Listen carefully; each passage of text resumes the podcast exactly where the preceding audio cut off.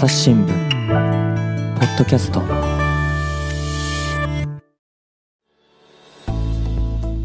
今回は前回の続きからお送りいたします。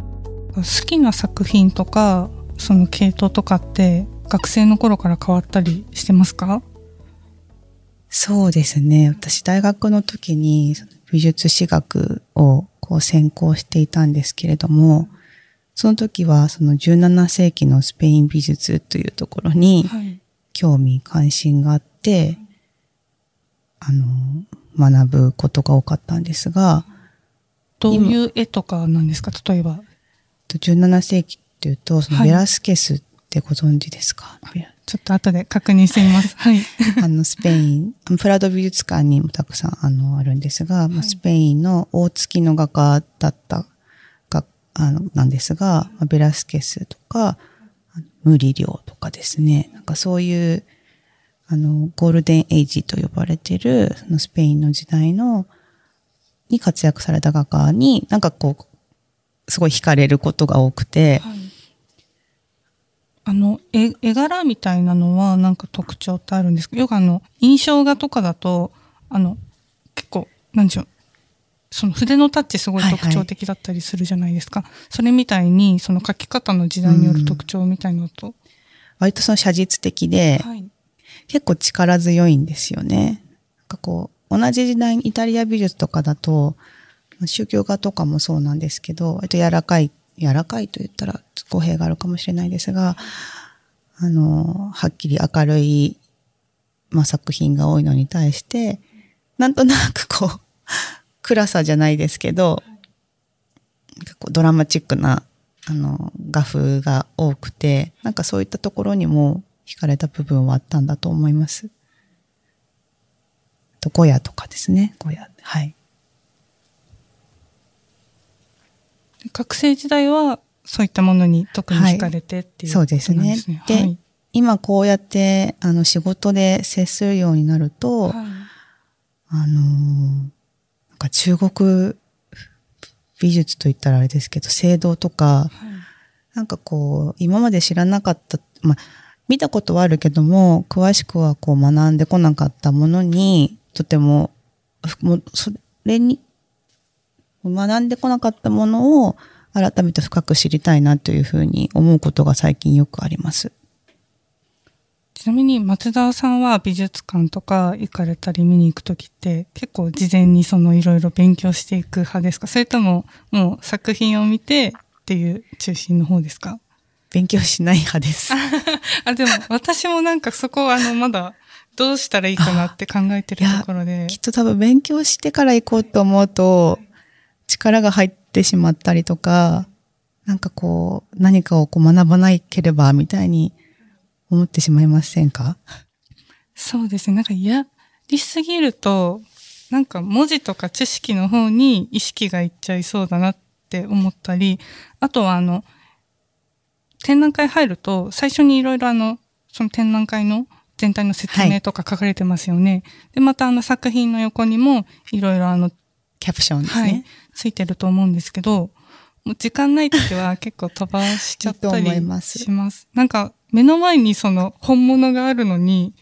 その説明の方を一生懸命見るのってなんかもったいないな、みたいなとてもいいと思います。なんかこう、それこそその、まあ、最新聞も様々に展覧会をやっていて、あの、見ていただく工夫というのを、あの、とても、あの、細かくしていますし、その、学芸さんたちもいろんな、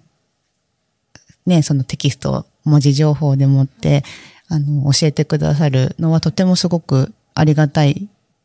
反面、あんまりそればっかりに気を取られると、はい、結局自分がどう感じたのかとか、はい、自分のどんなところで、あの、ここにこう心が振る、振る絵なのかっていうところをなんか取りこぼしてしまうような、はい。そんな感覚が私はあって、はい、まずは多分作品を目の前で見るだけの方がいいんじゃないかなって、あの、おすすめしています。で、テキストは後から見る。そうですね。テキストもきっとすっごい考えられて書かれてるんだろうなっていうのは思うので、そうですね学芸員さんも。はい。説明書きもとてもなんか、わかりやすいものが増えたなっていう印象があります。そうなんです。はい。うーん、わかりやすいというか、はい。ポップと言ったら、あれですが、さなん、うーんと、そうですね。はい。あの、丸の内に聖華堂あ、はい文庫。さん、あの、最近せはい移られたところですね。はい。聖華堂さんっていう美術館があるんですが、あの、そこの開館記念展で、とてもこう分かりやすい説明がされていて、なんか、まあ、日本美術、あの、が主で展示されてるんですけど、そこをこう難しく考えずに過ぎず、でも分かりやすく、こうこうとてもこう鑑賞者に寄り添った書き方をされていて、あの、思わず広報の方にも、これはなんかこう意識されてますかって聞いたら、そうなんですっておっしゃっていてそう、なんですね。聞いてよかったって思ったこともあります。なんかその東博の国宝展見に行った時も、あれって本当にいろんなジャンルなので、きっとたくさんの学芸員さんが関わられてるじゃないですか。なんであの、そのキャプションにも結構いろいろ個性っていうか、出ているのかなって読みながら思って、なんか分かりやすさとかとっつきやすさを意識してるものもあれば、しっかりなんていうんです、正統派というか、説明されてるものもあって、でもこれってきっと、み、皆さんでもいろいろそのうんバランス、全体のバランスとか、これはちゃんと説明すべきか、もっと親しみ持てるような方でいくかとか、協議されてるのかな、みたいなのも。きっとそうだと思います。その、まあ、わかりやすくはもちろんそうですけども、かといって、あんまりそう初心者向けだけに偏ると、もともとのそのファンの方、も詳しい方もいらっしゃると思いますし、まあ、クロート向け、クロートの方でもはい、こう来てよかったと思っていただけるような工夫はされてると思うので、そこのバランスというのは多分気をつけて、あの、や、考えてらっしゃると思うんですけど、あまり知らない、く知らなくても、あ、もっと知りたいなとか、あ、こういうことが書かれてるんだとか、この書いた人はどんな人でみたいな背景があると、よりこう、親しみが湧くというか、作品と向き合う、言いやすくなるなっていうふうに思っています。なんかちょっと新聞記事ともなんか似てますね。似てますよねはい。どういう、なんでしょう、切り口とかでいくかっていう。そうなんです。はい難しいです。ああの美術班、特に、まあ、火曜日夕刊の彩る面という面を主に担当してるんですが、そこはもう、もう長い、あの、長く続いてきた面なので、きっとその美術が好きな方は、毎週めくってくださってるんじゃないかなと信じてるんですが、まあ、そういう美術好きの方はもちろんそうなんですけども、そうじゃない方にもわかりやすく書かなきゃっていうところは、はい。特にこう、注意していると言いますか、展覧会で図録ってわかりますか？あの、作品一覧が出てたりそうですね。作品紹介が載っていたりとか、あの作品が、まあ、平面になって、その、まあ、冊子になって、あの、読める、詳しく読めるものなんですけど、図録の内容をそのままこう書き写すと、わからない単語ってたくさんあるんですよね。そうですよね。多分あの、クロート向けなのかな、みたいな。はい。専門用語とかもあるので、そこをいかに噛み砕いて、わかりやすい単語にするかっていうところは、その辺のバランスはいつも頭を悩ませつつはい。書いてます。あとはその館の方に相談しつつはい。です。確かに難しそうですね。ずっと好きでっていう方にもなんか楽しんでもらいたいし、でもあの、入り口的にも使ってもらえたら嬉しいなみたいなのもきっとありますもんね。ありますね。今、サントリー美術館ではいやっている、あの、木米展っていうのがあるんですが、も、木米です。木米って、木米。はい。木米って人の名前なんですけど、あはい。江戸時代の京都で活躍された、あの、作陶、陶器、陶器を作ったり、あと、絵画とか書も書かれたりっていう、なんでマルチな才能を持っていた方の展覧会を今やっていて、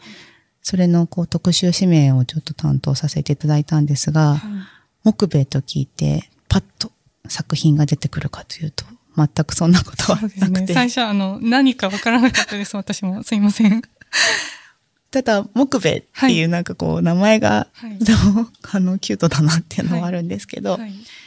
で、そういうちょっと使命を担当することになったので、学芸員の方にお話を聞いてたら、その人柄がどんどん面白い方だったっていうところがよく分かって、はい。で、それがなんかこう現代にも通じる、こう、まあ、自由でいることの大切さみたいなところを、作品を通して、あの、自分のこう、センスをこう残されていったことが分かって、はい。そういったことを、こう、うまく専門用語を使わずに、あの、書こうって思いながら、あの、特集の使命を書かせていただきました。そういうこともありますし、その木兵衛も美術館側もあんまり知られていない、まあ、知名度的な部分をちゃんとカバーしようっていう思いで、あの、いろんな広報物を作られているっていうことも分かったので、はい。なんかそれに応えられるようにできればっていうふうにも思って、あの、原稿を書き、で、この間開幕したので見に行きました。どうでしたか？実際に見られて。それがなんか面白くて、やっぱりその特集の原稿って実は開幕前に出すので、展覧会は見ていないんですけども、実物の作品を見ると、よりその木兵衛、あ、すごく上手だったんだなとか、はい。今も欲しいものがたくさんあるなとか、そのあたりが、あの、やっぱり知らない人だったけど、新しく知ることができたっていう、あの、なんかこう自分の地になったっていうのを実感したのがその木米展ですね。木米展、あの、いつまで開催中なんでしょうか？3月26日まで。じゃあもしかしたら、あの、見れるかもしれないですね。あの、六本木のサントリー美術館。東京ミッドタウンの中にあるサントリー美術館でやってるので、なんか知らないなと思っても、はいなんかぜひちょっと行っていただきたい展覧会の一つです。ちょっと私も行ってみたいなと、はい、思います。はい。あとは、えっ、と、あの、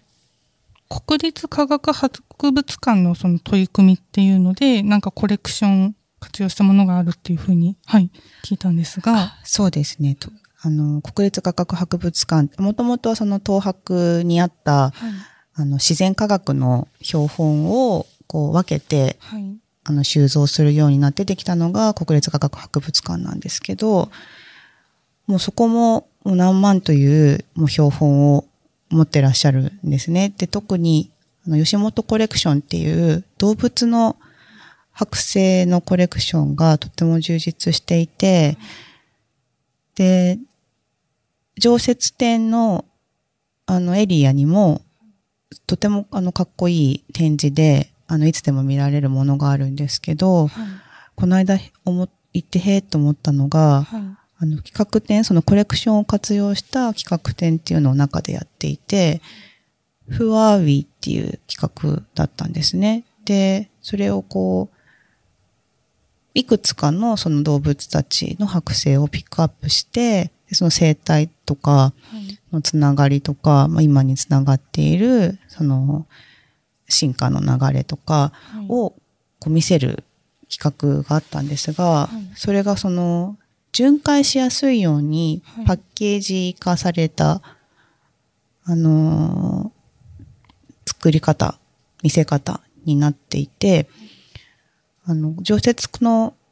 そのコレクションをどのようにうまく活用していくかっていうのが、多分コロナ禍で美術館とか博物館が改めてその考えられ、考えてらっしゃる部分かなというふうに私は考えていて、その収蔵庫に眠らせておかないでどのように見せていくかっていうところをうまく考えられてるなと思ったのがその企画展だったんです。はい、で、その巡回に、巡回しやすいように、その展示の、あのー入れるケースですとか、作品を収める、あのー展示、なんていうのかな、棚とか、そういったものも移動しやすかったり、あ移動しやすいっていうのが人がなんか動線的に歩きやすいってあいうことそうですか？ですね。あはいの、まあそれもそうなんですけど、はい。その作品、標本自体をその美術館の外、例えば地方で見せるようようにするのに、こう見せやすい工夫っていうのが、あの、詰まった展示をされてたんですよね。その他のところに貸し出しても、そうです。同じように見られるってことですか？そうですそうですはい。なんかこう、新しくケースを調達しなくても、それをそのまま見せる、あの、ようにできてるとか、そこが、あの、まあ、アートディレクターの方が入って、やられてたんですけど、はいあ、なんか、コレクションの活用ってはい、これからいろん、いかようにも発展、あの、するものなんだなっていうところが、あの、ちょっと目の当たりにした展示でした。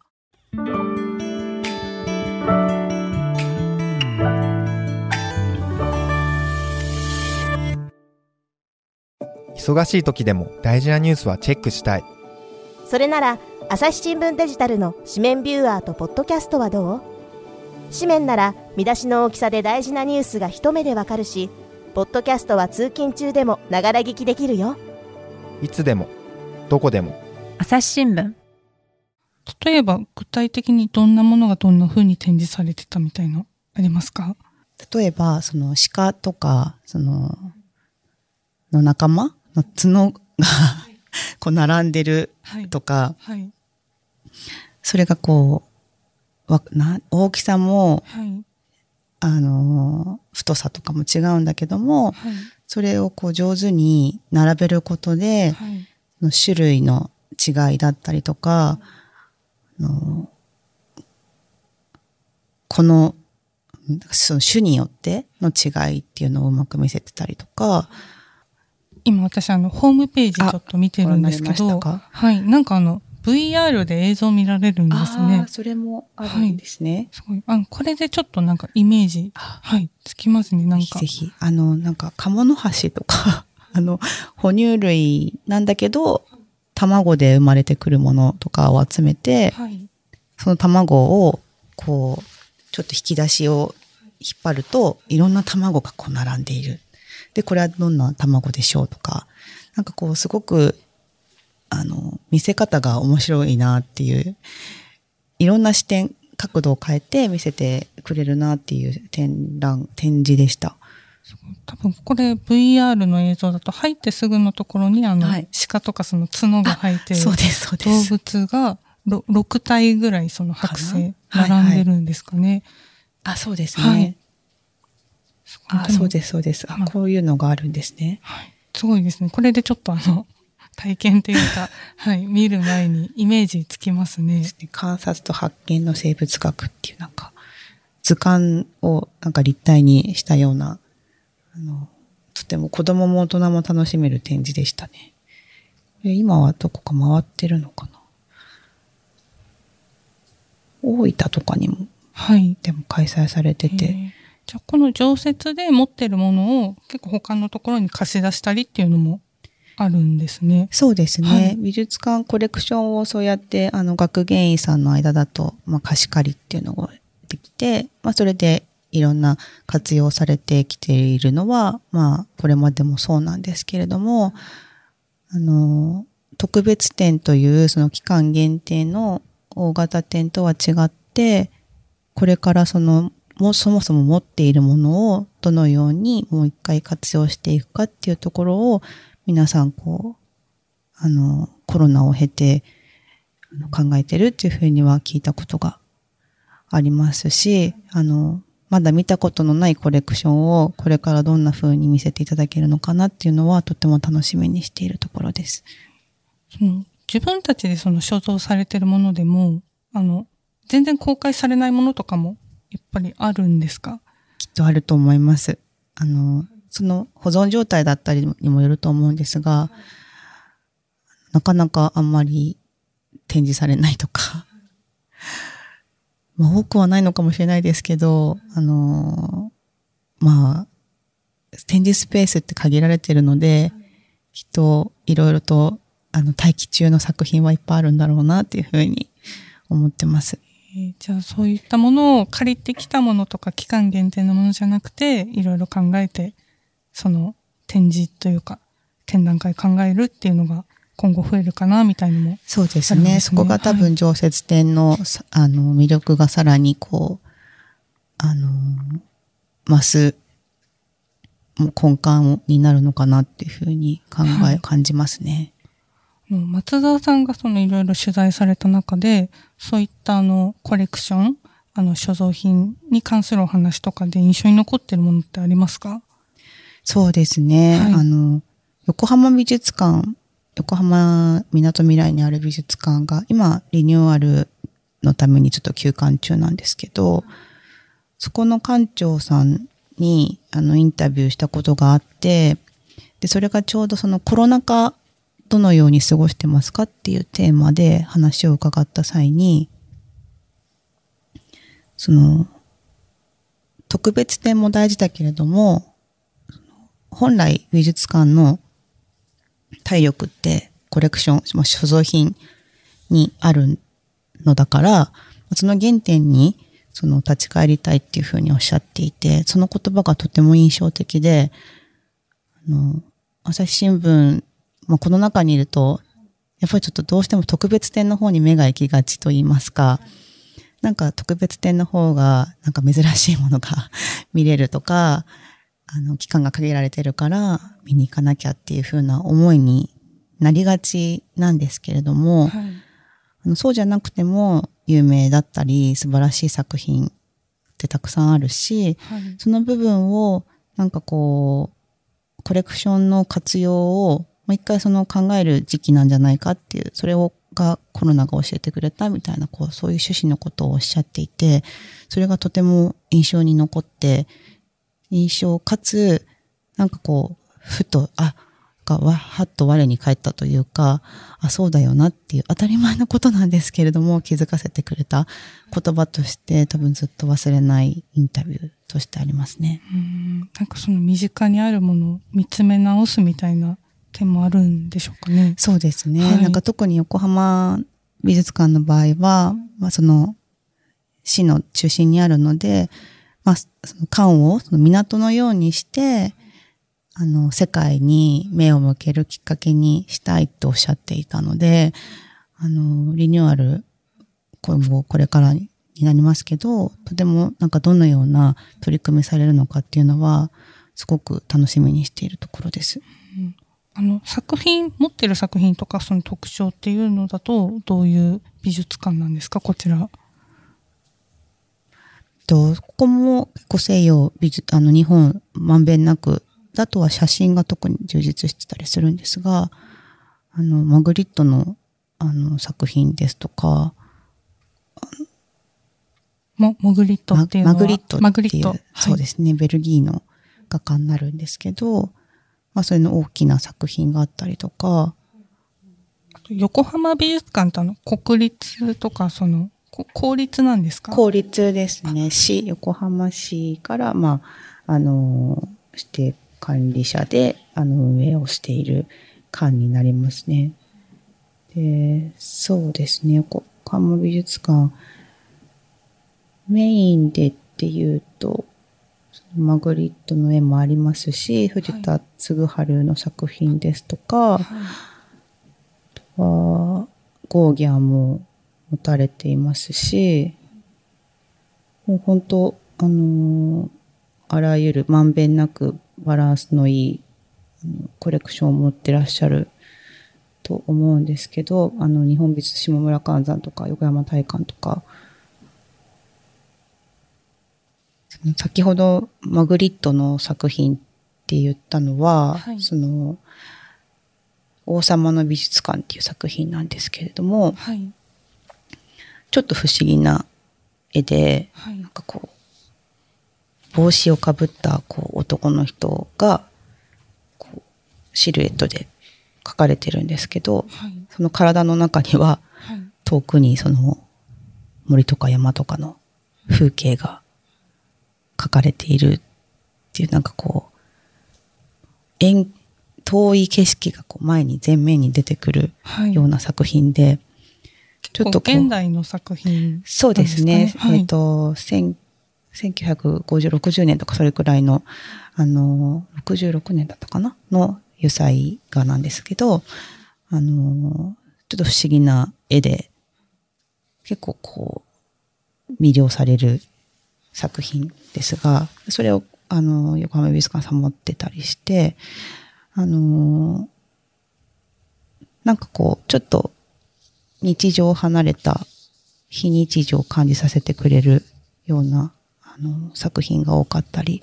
しますね。あとあの、コレクションっていう点でいくと、あの、これも昨年末だったかなと思うんですけれども、あの、東京国立博物館の、あの、館長の方が、あの、文芸春秋に、あの、文章を寄稿されたっていうのあありましたよね。はいなんかその、光熱費高騰によって、その国宝を守る予算が足りないっていうのを訴えられたっていう。この1月あでしたかね。1月なんですね。はい確。か。なんか結局そのロシアのウクライナ侵攻があったりとかで、あの、燃料が高騰している。まあ、私たちの生活も電気代が高くなっているっていうところになるんですけど、まあ、あの美術館、博物館も同じ状況にあって、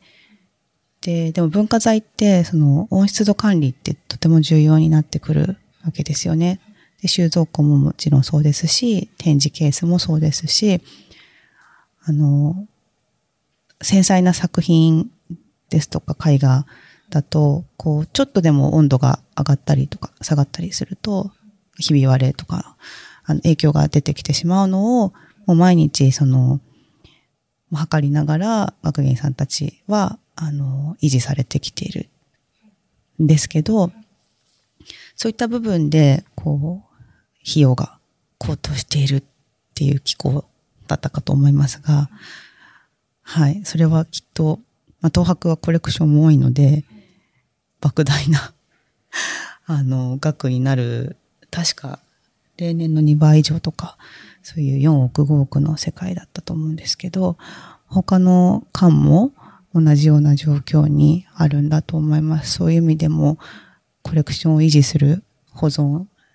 維持して、で、そして修復もするっていうことを考えると、なかなか頭の痛い話で、ちょっと終わりが見えないと言いますか、心配な、あの、話だなっていうふうには思ってますね。うん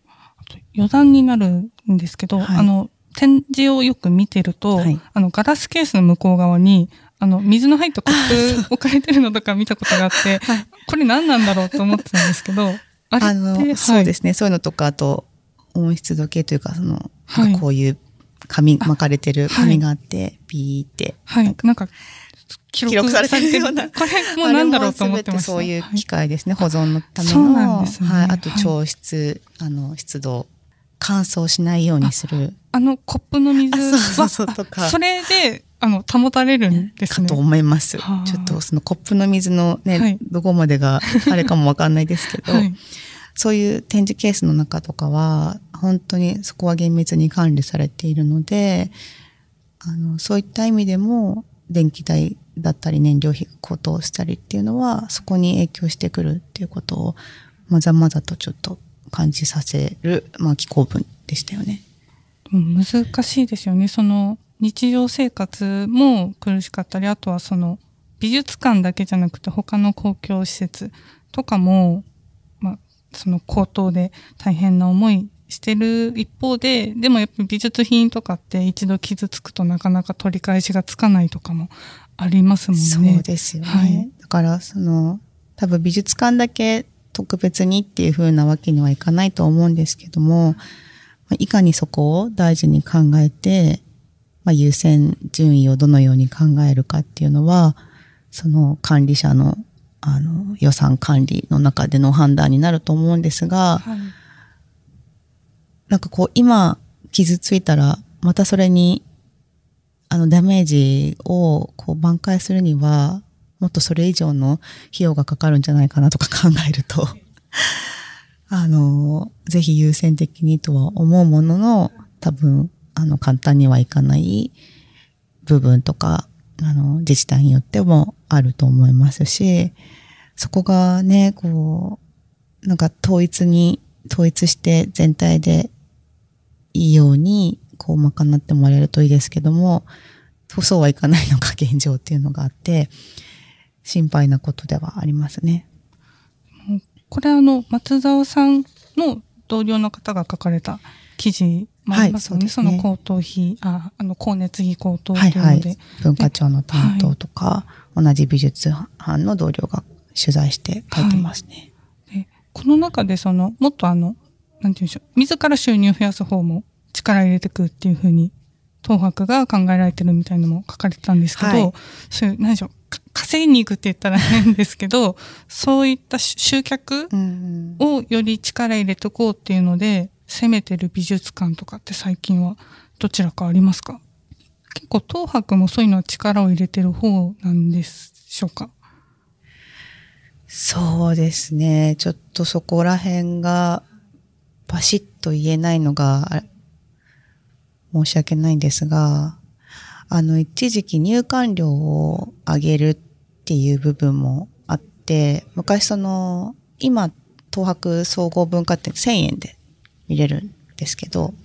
まあ、1000円で6巻、6巻分見れるとあ、なかなかそ結構。の常設展をそうですね。おはい。得感はあると思いつつも、はい。昔これ650円とか、そうなんもうちょっと安かっったんですよね。はい。だからそういった意味では、あの、この、あの、コロナだったり、ロシアのウクライナ侵攻始まる前から、そう自分たちの収入を増やすっていう取り組みはされているし、あの、もう限界ですっておっしゃっている美術館もあります。あの、これまで据え置きでやってきたけど、やっぱり、いろんなその物価高なり、あの、やっぱり作品を買うにも高騰はしてるだろうし、はいまあ運ぶにも燃料費高騰してるだろうし、ってい。ろんなその原料の高騰があって、それをやっぱりもう自分たちの中だけで賄うのは厳しいって、あの、伺った感もあり、あの、もうちょそろそろ考えなきゃっておっしゃってるところもうん。あったんですよね。だから、あの、物価高っていうのはこういった部分にも反映、影響されてきてるっていうふうには思いますが、あの、例えばそのイベントをして、そこでちょっとでも有料イベントをするとか、あの、効率だからって、その全部が全部で無料にはできない現状っていうのは、あの、間違いなくあります。結構難しい問題ではありますよね。難しいですね。あとはその寄付のもん、寄付をはいどこまで集められるかっていうところですよね。はい。うん。と最後にその松沢さんが考えられる常設展の魅力、もう一度お伺いしてもいいでしょうか？常設展の魅力、はい。そうですね。あの、特別展とかだと、割とこうテーマを持って、あの、広報 PR されて、それをまた私たちも受けてっていうことが多いんですけど、常設展って、あの、割と自分で自由にな視点で見れるとか、あの、美術ってまあそういうものだと思うんですが、あの見方の決まりというか、そういうのがないはずなんです。で、多分自分がどう感じたかっていうのが一番大事で、で、あとはその、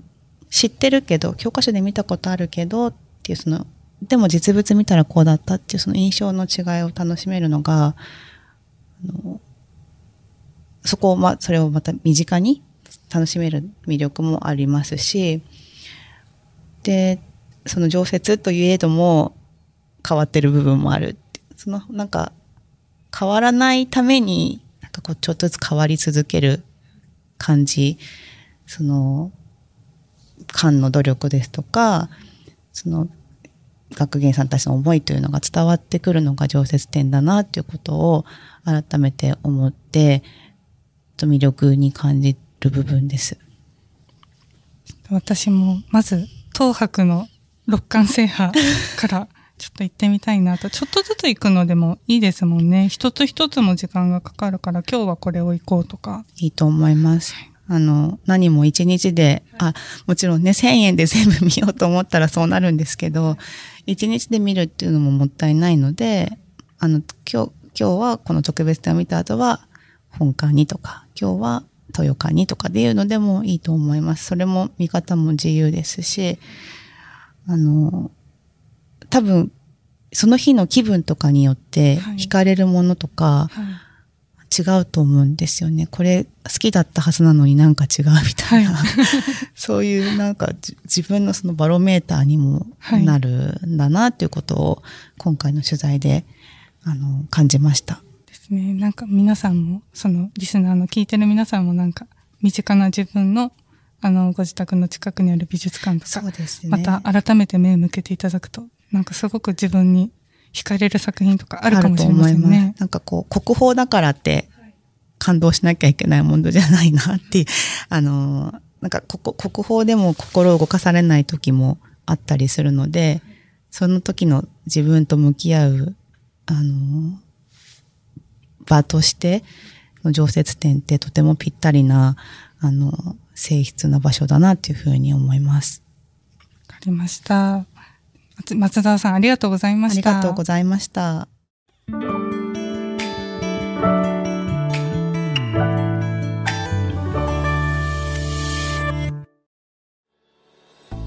本日は文化部の松澤奈々子さんに、えー東京国立博物館と常設展の魅力についてお伺いしてきました。えー松澤さん、あの、なんか告知ありますでしょうか？あ、はい。えっ、と、朝日新聞美術班ではツイッターをやっています。はいあの、取材のこぼれ話もそうですし、あとはその内覧会でのあの写真ですとか、そういったこともアップしているので、こう展覧会を選ぶあの手段に使っていただければなと思ってます。松澤さん、ありがとうございました。ありがとうございました。リスナーの皆様、最後までお聞きいただきありがとうございます。今後の番組存続のためお力添えください。お手持ちのスマートフォンのアプリ、え Apple Podcast や Spotify などで朝日新聞ポッドキャストにレビューや星をつけていただけると励みになります。また、美術や文化関連の質問も大歓迎です。概要欄を開くと番組のお便りフォームや Twitter のコミュニティ欄がありますので、えーそちらにお寄せください。朝日新聞ポッドキャスト、ナミエリコがお送りしました。